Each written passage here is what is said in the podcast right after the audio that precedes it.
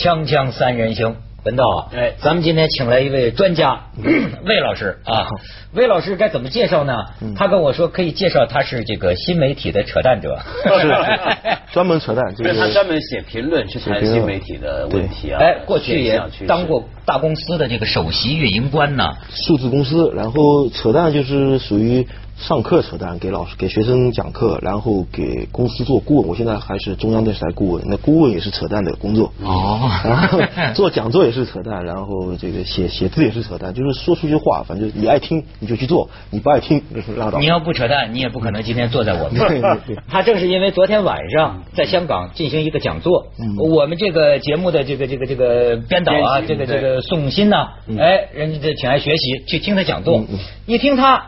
正好说到我们今天要谈的一个话题，嗯所以您这就欢迎您到我们这儿来扯一扯。好好好没问题 这位老师要讲什么呢？文道，你可能也听说了，最近我听说他们业界有一个特别大的事儿，嗯诺基亚嗯和这个微软嗯携手。对手了手对手手拉手，这里边一下子就让人想起啊，说诺基亚，你比如说中国有的那个科技网网友啊，就评价说，那个诺基亚现在已然是失去民心的国王。嗯从这个全球手机市场占有率到百分之四十都是诺基亚。嗯自从 iPhone 苹果出来以后，嗯一路就感觉有点日薄西山。是这里边呢，又又关联到他们这个 iPhone 使用的这个系统，呃，微软的系统。嗯哎，我才知道还有一个 Win 七啊手机。对这很少见有人用啊。呃嗯，Windows Phone 七，它是指的是一个操作系统，对它不是一个手机。呃，就像诺基亚是一个手机，但是诺基亚后面的操作系统叫塞班。对就像你说 PC，PC 是一种电脑，但 PC 里面装的是 Windows 一个操作系统。那有的人不装 Windows，但虽然大部分人使用 Windows。嗯那么塞班这个这个操作系统一度是所谓的王者，就是说呃天底下好像智能手机都是都是用它的，就像 Windows 在 PC 里的这种这种感觉。对但是苹果出了手机以后，苹果是操作系统它也做，手机它也做啊，它的手机叫 iPhone，它的操作系统叫 iOS，然后。这个搞得非常红火啊！大家都嗯去。这个 iPhone 四在国内已经可以说一机难求。对那昨天我碰到一个学生说，在香港也是一机难求，买不到，买不到，你对我是说。这甚至看这趋势，这个手机将来的代名词儿就是 iPhone 了。对那那还不一定身边这个人呐，我觉得都俗了。当然，我自个儿也是用一个。但现在有用东西 Android 的人也越来越多。是是哎，我也有一个，这个安卓嘛，就我们叫安安卓安是吧安卓系统啊，安安卓安安卓。嗯弄来弄去呢，我那天还给他们问，我说啊。反正我们一般电脑不是 Window 吗？嗯呃，如果真有一个手机呢，像这个 Window 一样，那不是插上电脑就很方便吗？嗯他们说有啊，嗯但是好像说不受欢迎那为什么不受欢迎呢？呃，这个手机还是手机，电脑还是电脑。不一样你通过电脑，你可以写一篇很长的文章，你可以做一个 PowerPoint，或者嗯我做一个 PS 图片。你说你拿个手机这么小的东西不好弄，不好弄。所以手机基本上还是更多的愿意在移动当中啊，这个呃解决一些临时性的东西。但是你说我静下心来，比如说我今天晚上静下心来写一篇两千字的扯淡文章，我不可能用手机来写，我肯定还是用电脑。看来啊，所以呢，为什么一开始的时候，曾经过去，也就是大家都说微软进攻手机市场这个作业系统，嗯他那个作业系统出来的时候，当时很多人也很看好嘛，嗯。说跟电脑是这个习惯能带过去，结果就完全不行嘛。所以你看，他就说这个前瞻呐、有时候我也怀疑到底有没有前瞻这回事儿，还是押宝运气啊？你比如很多就是这个市场的这种机会转瞬即逝，你比如微博。我经常听见一 这这中国一些网站的老总大骂这个微博呀，嗯。其实说实在的，就是因为当时嗯。他错过了，错过了。嗯嗯。这个东西，诺基亚也是当年就是，你看，我就觉得真是世界上不存在日不落帝国。嗯嗯。对。最近这个春节期间，我还看了那个央视拍那个纪录片，就是公司的力量，嗯。拍的很有力量的一个片子。嗯嗯。哎，我觉得它里边还专门讲的诺基亚，嗯说当年芬兰本来经济呃就是一般般，不行吧？对对哎，但是呢，它开放，嗯允许这个国际的这个资本呢进入这个诺基亚。那么到现在，诺基亚就简直变成芬兰这国家的一个符号。对对呃，是说这个国家收入一大半都是诺基亚带来是的，是的，是的，是的。那咱们咱咱们看看几张照片，嗯很有意思。你瞧人这个诺基亚现在如此芬兰的民族工业，芬兰现在有个节，嗯就是扔手机，扔这诺基亚哦手机，就跟扔手榴弹似的。你再看下一个，比谁啊扔得远，扔得高。你再看下一个，扔扔的好玩儿他搞这么一个活动。嗯嗯。然然然后你看，小孩。现在呢，他一旦宣布，我就说这个世事如棋在变化。因为这个这个诺基亚一旦释放出这个信息，说可能要用 Windows 的这个东西。嗯嗯但是呢，在芬兰本国就已经有人上街抗议游行。对因为他们关联到这个塞班的这个软件。是是对他们从业人员可能就要失去工作。是，因为那个操作系统就是说，我如果是基于塞班这个系统的，那么我是基于这个系统开发程序，就好像有的人是基于 Windows 开发程序。然后今天微软说我 Windows 不干了，我我投奔另外一个操作系统，那天底下有多少软件公司要受到很大的影响？有的甚至要倒倒闭破产，他没活干了。所以诺基亚转向微软，一方面是诺基亚自己可能会裁员。这个他有一大块人不是不需要他再去做这个事情。嗯另外一方面，我们叫塞班，还叫塞班的生态圈，它它有很多关联的方，这些关联方都都都都灭顶之灾。发啊，其他的对对对，软件的。对，现在已经就碰到一个很大的问题，就是他们没活干了，他们必须要转向 iOS 或者是安卓或者是 Windows Phone 这个七这样一个操作系统，这对他们来说又是一个学习的过程可能有一些程序员也要被淘汰掉，这是一个很痛苦的转型。我觉得真的是很痛苦很有趣的地方在于，因为我算是最早使用这个智能手机的那一代人之一啊，但当年我用的那个系统，现在早就没人用了，没人听过，嗯就是 Palm Pilot 的那种系统。嗯嗯那用到现在为止，我觉得还有一点点市场份额。还有一点点很小很小了。对对对对那我觉得它很有趣的地方在哪？我仿佛看这十多年来的变化，这其实就十年嘛。嗯嗯这十年的变化，你觉得好像不断的有很多历史重演的东西。嗯怎么讲呢？像我刚刚讲那个 Palm 那个系统啊。嗯嗯我到今天为止，我发跟很很多熟行的朋友聊起来，都还觉得它是个很好用的系统。嗯嗯嗯但是问题是，好用不代表你能赢。嗯在我发现，在电子市场上，这是不断的重演的一个事实。就像当年的苹果，大家都说很好嘛，嗯嗯但是它会被这个微软斗垮，对对不对？对好，那么接下来我们现在看到的是什么呢？像塞班为什么会垮呢？那塞班其实很，这个诺基亚不是被 iPhone 打垮的，严格讲。iPhone 打垮它是透过什么打垮？是带来一场典范的转移。嗯这个典范的转移就是一个更开放的平台嘛。嗯嗯一个比它远远开放的平台。那这个又让我想起来当年微软，嗯其实却做的那么大，就是因为它做了一个开放给别人用的一个对对对平台嘛。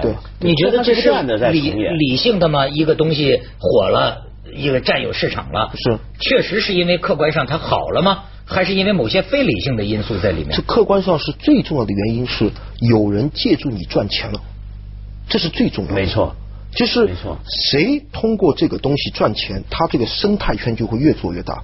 对刚才文道提到说，为什么这个苹果以前做电脑啊，一开始做电脑，后来被微软击败了？因为苹果的电脑是封闭的，它的这个 Mac 系统就是所有的软件个儿来都自个儿来，没有没有人对你现在 iPhone 我也怨它，它也是呃封闭在它的网络里。不不没有没有没有。不是这样子啊不是你像他们就是那个像安卓这个系统，嗯。它是不是比这个 iPhone 的这个不不不不。也可以随便下载啊什么什不么 A P P A P P Store 是它有三十万的应用，都是基本上是外边的人开发的。然后 Apple 给你分成，所谓的呃 Apple 的 A P P Store 来的比 Android 的封闭，是因为它的 U I 都是一样的。对。就是你看每一个 iPhone 都是一样的、嗯。i p h o n e 四和 iPhone 三其实长出来差不多，对。开机也差不多。嗯对。然后苹果说我要审核，你所有的应用上来我都要审核。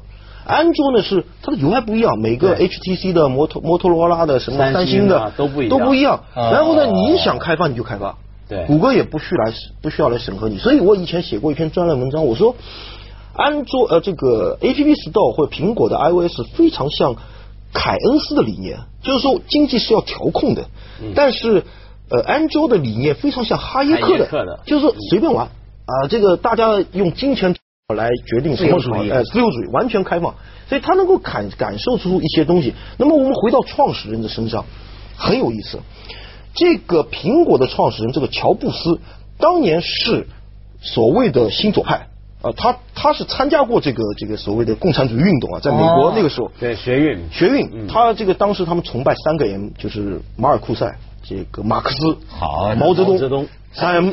咱们这儿人乔乔布斯是他是这么一个出身，嗯嗯。但是谷歌那两个人是怎么出生的？他是出生在就其中他们一个创始人是这这个这个前苏联或者俄罗斯这么逃过来，他非常反感这种控制控制啊控制集权，他非常反感。而且谷歌两个创始人是伴随着黑客文化长大的，黑客文化就是自由。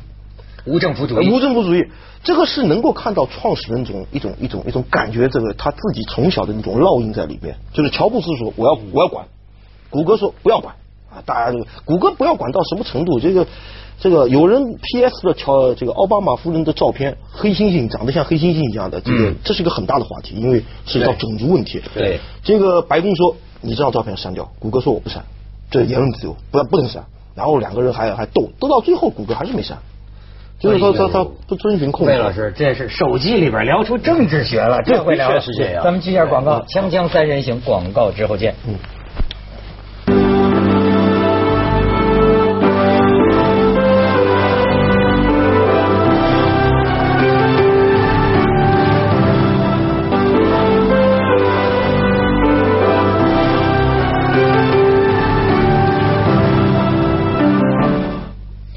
他们就有人讲一个什么话呢？说原来啊，就说是诺基亚和这个 Windows Phone 这个这个微软合作，嗯，说将来这个手机在蓝屏死机的时候扔出去就不怕摔坏了。这是什么意思？说很诺基亚手机不怕摔，是吗？然后呢，Windows 那个容易那个蓝屏死机，对。但是现在我们就可以期待将来诺基亚手新一代智能手机用的是这种 Windows 这个系统。你觉得这个它能打败这个 iPhone 吗？呃，最近有一个数据调研说，其实智能手机很重要的一点就是有多。多少人在你里面开发？就是你带动了多少人发财？那么调研下来说，Windows Phone 七这个操作系统的这个开发的加入者，就是更多的应用，它的增长率是最快的。嗯，它增长了百分之三十。嗯，那么同期 iOS 只增长了百分之一。但是当然，iPhone 的 iOS 的这个基数大，三十万，那个 Win 七的 Win WP 七的那个只有大概。一万把，增长百分之三，但它有前景，有前景。嗯，那么呃，这里面涉及到您刚才那个文涛提到说，会不会蓝屏的问题？嗯，蓝屏和那个后面的硬件有关系，哦，有关系。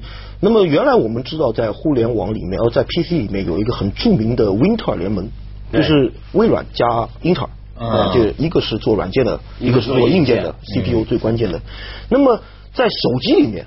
手机的 CPU 啊，所谓的 CPU 不是英特尔的公司，对，是一个一个一个呃另外一个公司 ARM，它是这里面的王者。对，那么也就是说，微软需要去调整和英特尔的关系，它和另外一个一个公司之间的关系来来来开拓这个东西。所以它不仅仅是诺基亚和微软的事情，它还涉及到做那个呃呃。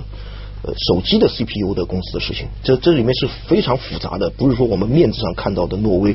但是诺基亚和微软的联盟，它有几点可能现在我因为专门做 IT 的扯淡，有些有些评论，我觉得他没有看到这一点。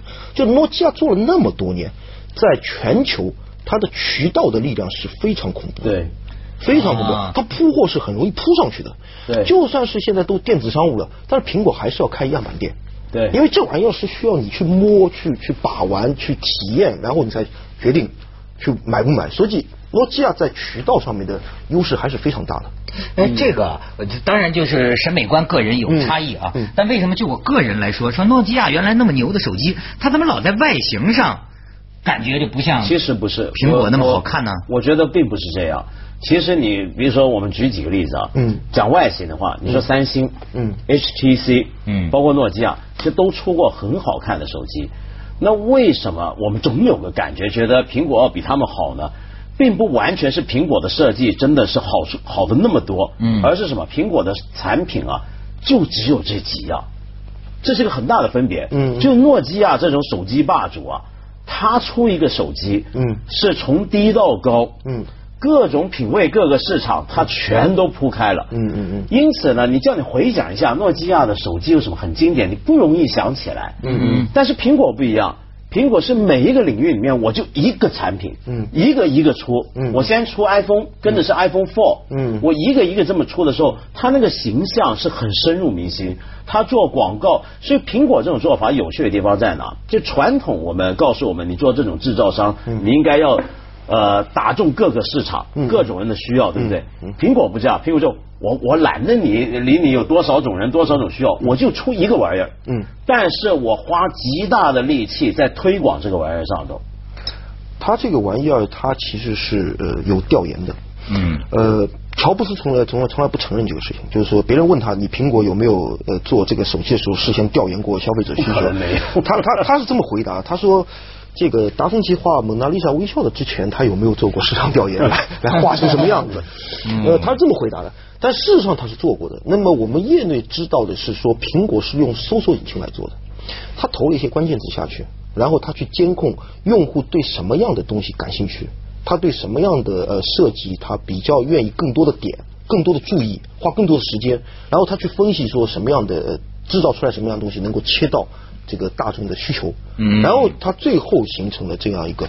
刚才难道说，但是出来聊呢，还像是呃，好像没做过，女儿一样，对，艺术家，对术家，艺术家。其实 iPhone 人家 iPad 刚刚出来的时候，嗯这不就是不能打电话的大号的 iPhone 吗？这长得都差不多，是确实差不多。但是它那个设计确实是呃，已经切中的很多人的喜欢。另外，它还有一点点饥渴营销在成分在里边，就是你买不到货嘛，你买不到货你就这是有意制造的吗？呃，一方面是硬件跟不上，确实跟不上；另外一方面，他也不急于解决，他就变成一种，就是说我和我的朋友张三有一个 iPhone，哎呀，大家都挺好玩的，那我也想去买一个，结果跑到店里去，人家说没货。那么张三有这个 iPhone 的时候，他就变成这一堆人当中，他很很时髦，很新潮，大家都要仰仰视他，那我就心里很痒。我为什么不能这样呢？那么所以 iPad 出来的时候，我赶紧去买一个啊，它它就会造成这样一种一种。哎，这还真是有招啊！咱们去一下广告，锵锵三人行，广告之后见。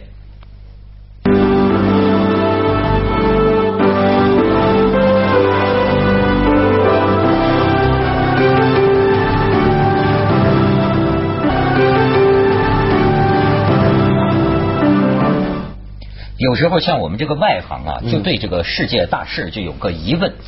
就你比如好比看碟、看 DVD，嗯说你们为什么要分那么多的这个制式？是这制式、那制式、这制式、那制式，要手机也是，你要弄这个系统、那个系统、那个系统，你们为什么不商量好了？嗯，全一个系统。嗯，但是好像呢，这又不利于竞争，是不是？对，这种思维是计划经济的思维。哎 有人事先给你规划好，然后大家去做。可是你知道吗？就是说，你好比我觉得，比如说，呃，我原来用惯了这个微软的，嗯嗯你让我再改变我这个习惯呢，又是一个。你比如苹果也我也觉得好，但是你要改变过来呢，又是一个很费成本、很费时间的一个。你你这个说法不不就很傻吗？这就相当于呃，有人就说，怎么你们有的人打篮球，有的人打足球，有人打排球，嗯怎么不商量好打一种球呢？嗯，你懂我意思吗？就是谁如果能够今天发明一种球出来，就比如说你发明了足球，嗯，赚了很多钱，嗯大家都打足球，那我当然得弄个篮球，让大家来我这个地方打，那我也得赚上很多啊。但是我现在觉得，就是说，你竞争里边有一个什么呢？呃，易于掌握性会是一个非常大的。你比如说，呃，就像我这个外行来说，我不是电脑发烧友，也不是什么操作系统发烧友。如果你有一个新的东西，嗯，我觉得是好的。但是我现在发现，他们竞争也竞争这玩意儿，就是你看现在有些新的系统啊，我就发现我掌握起来非常快。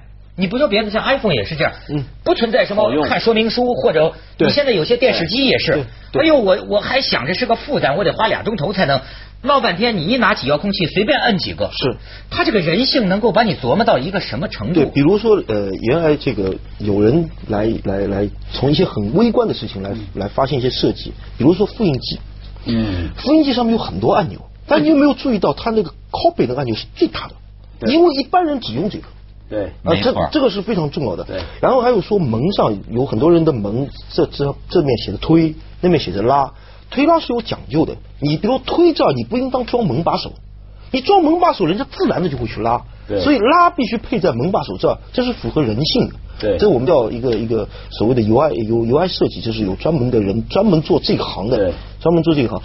那刚才提到说，呃，企业和企业大家啊系统都在打仗，这很重要的一点就是在很多企业里面是一流企业竞争标准，二流企业竞争技术，三流企业竞争服务，四流企业最最最差的竞争产品，就卖货的。啊，拿了标准就意味着你们都得听我的。对啊，你不是有这足球，我的标准十一个人对十一个人打，篮球五个人对五个人打，对你不可以五个人对十一个人。制定规则，制定规则的人，你们都得听我的。那么你看这个 Apple，比如说 App Store，是很多人借助我发财，我跟你们五五分成啊，每个人你们赚大头，我赚小头，看上去我赚的不多，但是你们都在赚钱，那我赚的其实绝对数是更大的。而且这里面还有个，你可能会输，就你开发者可能卖不掉什么东西，但是我总归是赢的。嗯，这就像我是开赌场的，我不用下场赌，但是我只要抽头就够了。对对对，所以做做老爷子怎么发财呢？是吧？标准永远稳赢啊！是是啊，这制定规则，制定规则。所以现在企业像谷歌也好，微软也好，诺基亚也好，包括苹果也好，都在都在争夺这个东西。嗯，所以在 PC 这个领域里面，好像的规则已经被被 Windows 所统治了。嗯，所以苹果并没有在 PC 上花太多的力气，它主要在 iPhone、iPad。谷歌现在也在做什么什么什么，它的 Android 系统的平板电脑啊，Android 系统的智能手机啊，它也在这上面玩。他已经觉得，包括他也在呃和 Windows 的竞争，他不是说我出个软件，他在做操作系统，对，做可米的操作系统，直接就想把 Windows 给干掉了。对，当然都是在数字巨头都是在。走高端的竞争，高端未来的世界将会怎样？对啊，但是你从这点来讲的话，像今天中国的这个产业现在是处在哪个阶段呢？恐怕不是这第一个阶段，关键阶段。我们在竞争服务，我们在竞争服务，我们连技术都都都都都还不够，都还不够，都都在竞争服务。因为在中国，你没有看到有一家很大的数字公司，别人靠它去发财的。前一阵子那个三六零和那个腾讯都吵架嘛，啊，大家吵。好好，大家都批评说腾讯你太封闭了，腾讯太封闭。接着下来为您播出《珍宝总动员》。